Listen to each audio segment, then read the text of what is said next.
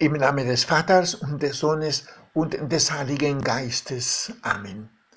Mein Herr und mein Gott, ich glaube fest, dass du hier zugegen bist, dass du mich siehst, dass du mich hörst.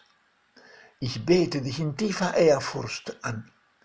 Ich bitte dich um Verzeihung für meine Sünden und um die Gnade, diese Zeit des Gebetes so zu halten, dass sie mir Frucht bringt. Maria, meine unbefleckte Mutter, heiliger Josef, mein Vater und Herr, mein Schutzengel, bittet für mich. Es geschah unmittelbar vor seiner Himmelfahrt. Jesus versammelte seine Jünger um sich und sagte zu ihnen sinngemäß, bleibt in der Stadt, bis ihr in einigen Tagen den Heiligen Geist empfangen werdet. Er wird euch ins Herz geben, was Sache ist. Mit ihm werdet ihr das Angesicht der Welt erneuern. Ohne ihn könnt ihr nichts tun. Ich möchte, dass ihr auf ihn angewiesen seid. Denn so werdet ihr demütig bleiben und niemals auf den Gedanken kommen, das Gute und Schöne, das ihr vollbringt, sei auf euren Mist gewachsen. So bereitete Jesus seine Jünger auf die naherrückende Stunde vor, in der sie die Leitung der Kirche übernehmen sollten. Der Übergang sollte erst stattfinden, wenn der Heilige Geist auf sie herabgekommen ist. Heute, gut 20 Jahrhunderte danach, spricht der Herr zu uns, die wir heute seine Jünger sind, und sagt uns Ähnliches. Er sagt, so denke ich mir, ich übertrage euch die Leitung und das Gedeihen der Kirche. Die Kirche ist eine innige Gemeinschaft unser aller. Wir sind eine Einheit. Ich bin das Haupt, ihr seid die Glieder. Jedes Glied ist wichtig. Niemand ist überflüssig in der Kirche. Doch ohne das Haupt ist der ganze Organismus tot.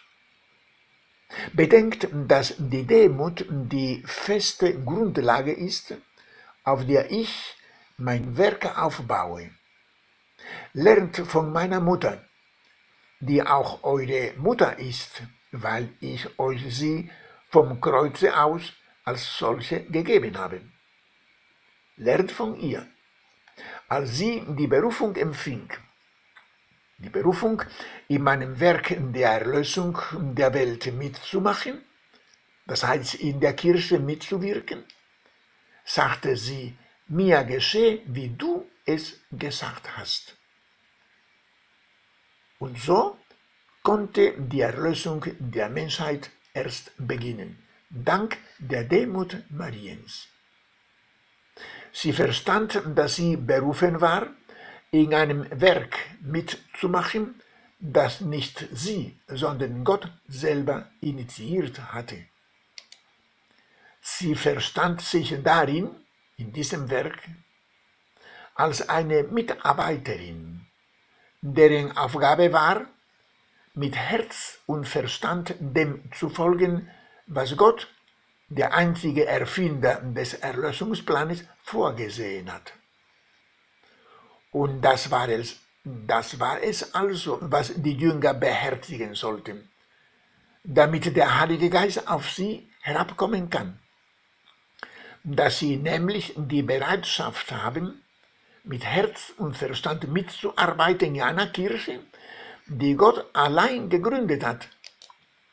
Wenn wir uns heute, lange nach dem ersten Pfingstfest, und unmittelbar vor dem diesjährigen über diese offenbar wichtige Voraussetzung für die wirksame Herabkunft des Heiligen Geistes nachdenken, So, so wollen wir als erstes zu Gott beten, Herr, mach bitte, dass die heutigen Glieder der Kirche, die Amtsträger wie auch alle Getauften, nicht aus den Augen verlieren, dass sie nur deine Mitarbeiter in deinem Werk sind. Sie haben nichts zu erfinden, sondern lediglich zu verwirklichen, was du ins Leben gerufen hast. Sicher braucht die Kirche in jeder Zeit der Geschichte Reformen, doch nicht in der Substanz, denn diese ist göttlich und deswegen unserer Verfügungsfreiheit entzogen. Um herauszufinden, welche die genau richtige, von dir gewollten Reformen für die jeweilige Zeit sind, braucht man den Heiligen Geist. Voraussetzung dafür, dass der Heilige Geist auf jemanden herabkommt, ist allerdings seine echte, demütige Bereitschaft, in einem Werk mitzuwirken, in dem nicht er, sondern Gott selber der einzige Chef ist. Der Mitarbeiter im Weinberg des Herrn ist nicht der Weinbergbesitzer. Und der Mitarbeiter in der Kirche Gottes ist nicht Gott. Man muss sich dafür, davor hüten, in eine Verwechslung zu geraten. Dazu eine kleine Anekdote.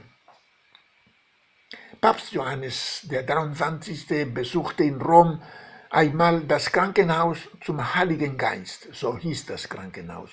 Ein Krankenhaus, das von Nonnen geleitet wird.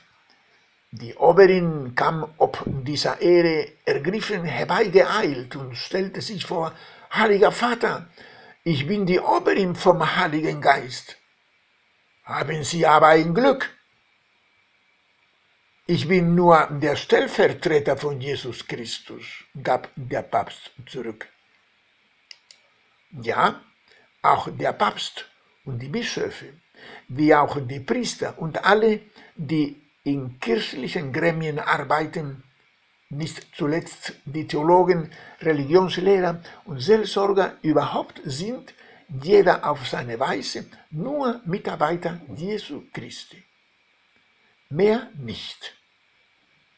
Bitte, Herr Heiliger Geist, hilf den Leitenden und Beratenden in der Kirche. Hilf den Laien, die dort mitmachen, dass sie sich nicht von der Versuchung betören lassen.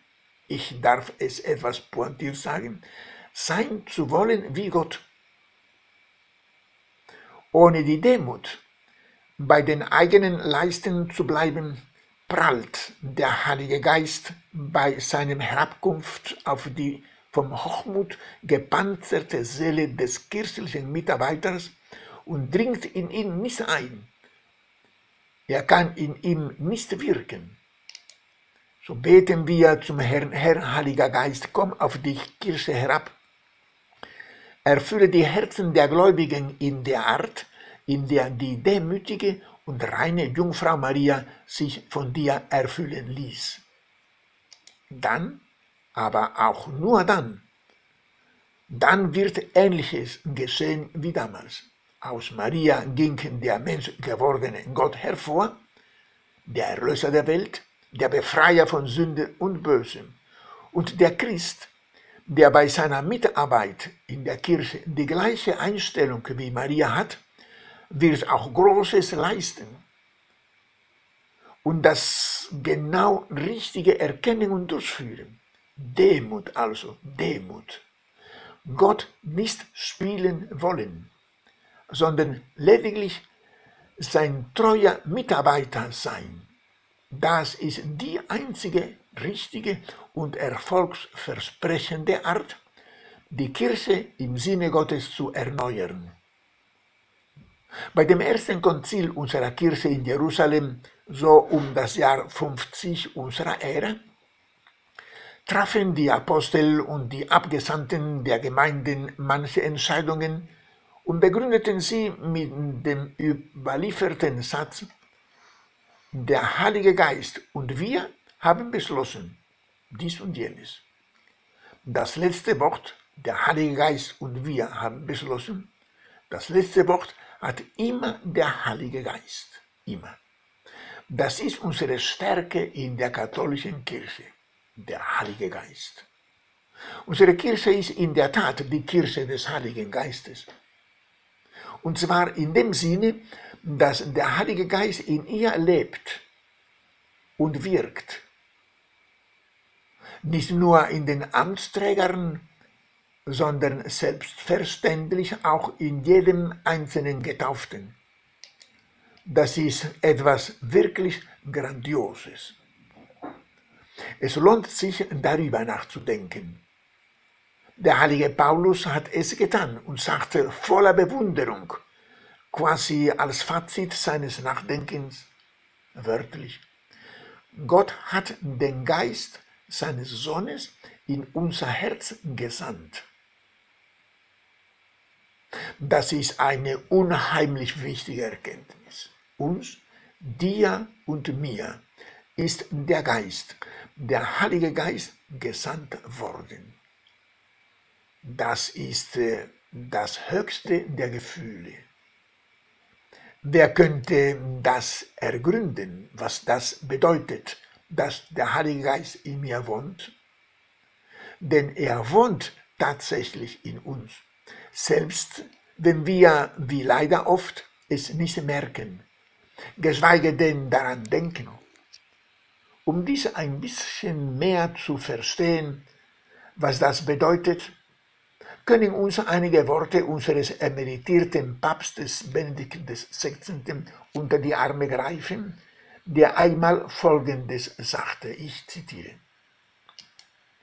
Der Heilige Geist ist der Geist des Vaters, gesandt im Namen des Sohnes Jesu.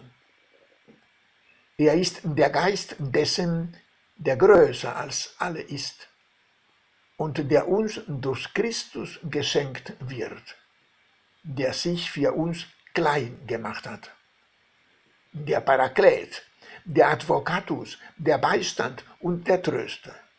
Er lässt uns in der Gegenwart Gottes leben, im Hören auf sein Wort, frei von Unruhe und Furcht, mit dem Frieden im Herzen, den Jesus uns hinterlassen hat und den die Welt nicht geben kann. Zitat Ende. Dieser Heilige Geist ist uns, jedem Einzelnen von uns gesandt worden. Wir müssten ihm in Lob und Jubelliedern ausbrechen. Wir müssten eine Explosion der Freude in uns wie auch in der Gemeinschaft miteinander erleben. Dass wir den Heiligen Geist empfangen haben, lässt uns etwas ganz Tiefes und an sich kaum Ausbrechbares erkennen. Und zwar folgendes, man passe gut auf. Einem jeden von uns ist offensichtlich Ähnliches geschehen wie der Gottesmutter bei der Verkündigung durch den Engel in Nazareth, wenn auch selbstverständlich in kleinerem, anders gelagerten Ausmaßen. Fest steht aber auf jeden Fall, dass wir mit dem Heiligen Geist beschenkt worden sind. Der Heilige Geist, der Maria, aber auch uns gesandt worden ist, ist immer ein und derselbe. Und seine Wirkungen im Menschen sind immer ähnlich. Und was hat der Heilige Geist in Maria gewirkt? Welche war die Folge der Überschattung Mariens durch den Geist? Die Antwort auf diese Frage kennen die meisten von uns seit Kindesbeinen. Der Heilige Geist hat in Maria so gewirkt, dass der Sohn Gottes in ihr Fleisch wurde und von ihr dann in menschlicher Gestalt hervorging. Heute wollen wir in diese Wahrheit unseres Glaubens ein bisschen vordringen. Der Heilige Geist wird über dich kommen, sagte der Engel zu ihr. Und darum wird das Kind, das du gebären wirst, heilig und Sohn Gottes genannt werden. fügte er noch hinzu. Das ist aber eine äußerst klare Antwort Gottes auf die Frage der Jungfrau Maria, wie das möglich sei, dass sie ohne Mitwirkung eines Mannes ein Kind empfangen und gebären könne. Du kannst das doch, weil der Heilige Geist auf dich kommen wird, in dich eindringen wird. So gelangen wir zu einer wichtigen, ja sehr wichtigen Erkenntnis, nämlich, dass Maria der Heilige Geist gegeben wurde, damit Gott als Mensch geboren wird. Das zeigt an, dass die Hauptaufgabe des Heiligen Geistes im Menschen darin besteht, dass Gott in ihm Fleisch wird, dass er, dass er in ihm geboren wird, dass er in ihm konkret wird. In Maria hat der Heilige Geist dies in der Ordnung der Natur bewirkt. In den restlichen, in den restlichen Menschen, denen der Geist gegeben wird, bewirkt er es aber in der Ordnung der Gnade. Das heißt spirituell, geistig, doch reell. Kann es etwas Erhabeneres geben als dieses? Dass Gott nämlich, wenn auch allein in der Ordnung der Gnade, in uns, in dir und in mir Fleisch wird, das heißt konkret wird. Kann es etwas Erhabeneres geben, als dass Gott in uns geboren wird? Das heißt, dass er in mir zu leben beginnt, Gestalt annimmt? Er, Gott in mir, ein armer Mensch. Wahnsinn, ja, Wahnsinn und doch wahr. Ich meine, wir müssen erst einmal Luft holen, wenn wir so etwas hören. Es müsste uns quasi schwindelig werden. Zu Recht, denn durch den Empfang des Heiligen Geistes in der Seele ergeben sich im Menschen eine ganze Reihe von fantastischen Dingen. Gott, Gott zieht in uns ein. Er lebt in uns. Und weil unser Gott nicht statisch, sondern dynamisch ist, wird er in uns aktiv. Und zwar so, dass er sein Leben in uns fortführt. Das bedeutet, dass der Mensch, wenn ich das so einmal ausdrücken darf, gewissermaßen ein Austragungsort des Lebens Gottes auf Erden ist. Mit anderen Worten, ein jeder von uns ist so etwas wie eine Bühne, auf der Jesus selbst wirkt und handelt. Ich in euch und ihr in mir auf dass wir vollendet in der Einheit seien, hat Jesus einmal den Jüngern gesagt. Ein jeder von uns ist mit Jesus also aufs innigste verbunden. Ja, jeder von uns ist irgendwie ein Teil von Jesus. Das ist wiederum kein bloß schöner Satz, sondern die theologische Wahrheit über uns. Paulus hat einmal gesagt, Jesus und wir seien eine Einheit. Er sei das Haupt, wir seien die Glieder. Und alle Haupt wie Glieder gehören zusammen.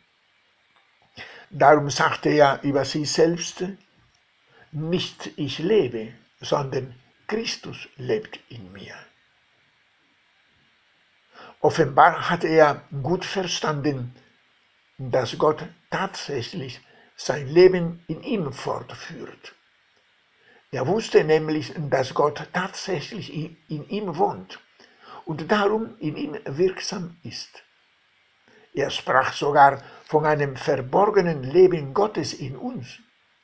Er sagte zu den Christen in der Gemeinde von Kolosser, euer Leben ist mit Christus verborgen in Gott. Und deshalb ist der Christ in der glücklichen Lage, seinen Alltag im Bewusstsein dessen zu erleben, dass Gott nicht fern von ihm ist. Er lebt dann mit Gott zusammen. Jetzt verstehen wir, wie tief die Einschätzung von Papst Benedikt war, als er sagte, dass der Heilige Geist uns in der Gegenwart Gottes leben lässt. Er lässt uns in der Tat begreifen, dass wir beim Erleben unseres Alltags niemals allein sind. Wir dürfen immer mit ihm rechnen. Ein paar Beispiele mögen es erläutern. Nehmen wir an, wir erleiden große, mittelgroße oder kleine Widerwärtigkeiten, beziehungsweise wir leiden etwa unter Unverständnis unserer Umgebung oder unter Lieblosigkeit unserer Vertrauten, beziehungsweise wir haben Schmerzen im Körper, in der Seele und in der Psyche. Das kann jedem passieren. Niemand ist dagegen gefeit. Wenn wir aber wissen, dass Gott in uns wohnt und dass er sein Leben in uns fortsetzt, dann werden wir all das, was uns nun betrübt oder schmerzt, zusammen mit Gott erleben. Wir vereinigen uns mit ihm, der ja in uns wohnt, und erfahren, dass er in mir mitleidet. Ja, noch mehr, und das ist wirklich ein Höhepunkt der Verbindung des Menschen mit Gott. Es wird uns klar, dass unsere Schmerzen und unser Leiden nicht nur und auch nicht primär allein unser eigenes ist, sondern dass es Jesus Christus selber ist, der in uns leidet. Das Zweite Vatikanische Konzil sagte dazu wörtlich, durch seine Menschwerdung hat sich die zweite Person der Dreifaltigkeit gewissermaßen mit einem jeden Menschen vereinigt. Und das ist schon das höchste der Gefühle. Wer würde daran zweifeln? Unsere Einheit mit Jesus beschränkt sich natürlich nicht auf das Erleben von Leid, Schmerz und Widerwärtigkeiten, sondern streckt sich auf die ganze Breite der menschlichen Persönlichkeit. Und deshalb ist es so, dass wenn wir etwas Schönes erleben, etwas, das Geist und Sinne befriedigt, es Christus ist, der in mir und zusammen mit mir Freude und Erfüllung erlebt. Das ist nicht nur meine Freude, das ist auch die Freude Jesu in mir. Es lohnt sich, darüber nachzudenken. Das alles vermögen wir dank der Einwohnung des Heiligen Geistes in unserem Herzen. Mit anderen Worten, wir erleben unser Leben niemals allein. Denn Jesus erlebt unsere Erlebnisse mit. Und das ist tatsächlich ein Höhepunkt. Der Heilige Geist wird über dich kommen, sagte der Engel zu Maria. Maria stimmte zu, ließ den Heiligen Geist in, in sich hinein. Der Heilige Geist wirkte in ihr und sie gebar Jesus. Maria zeigt uns damit, dass wer den Heiligen Geist in sich einlässt, wie sie es getan hat, in der Lage ist, aus sich Großes hervorgehen zu lassen. Und zwar in sämtlichen Dimensionen des menschlichen Lebens. Er wird es schaffen, mit Gott so umzugehen, wie ein Kind mit seinem Vater, voll Vertrauen und Einfachheit. Und er wird zudem sein Menschsein in seinem vollen Glanz erfahren, wodurch er dann zu einem völlig unbeschwerten, echt beglückenden Lebensstil finden wird. Alles wird geschehen dank des Beistandes des Heiligen Geistes. So beten wir zum Schluss unserer Betrachtung mit der Kirche, komm herab, o Heiliger Geist, der die finstere Nacht zerreißt. Strahle Licht in diese Welt, erhelle uns, entflamme in uns die Liebe zu Gott und zu den Menschen. Maria, Braut des Heiligen Geistes, lehre uns den Kontakt mit ihm zu pflegen. Ich danke dir, mein Gott, für die guten Vorsätze, Regungen und Eingebungen, die du mir in dieser Betrachtung geschenkt hast. Ich bitte dich um deine Hilfe, sie zu verwirklichen. Maria, meine unbefleckte Mutter, Heiliger Josef, mein Vater und Herr, mein Schutzengel, bittet für mich.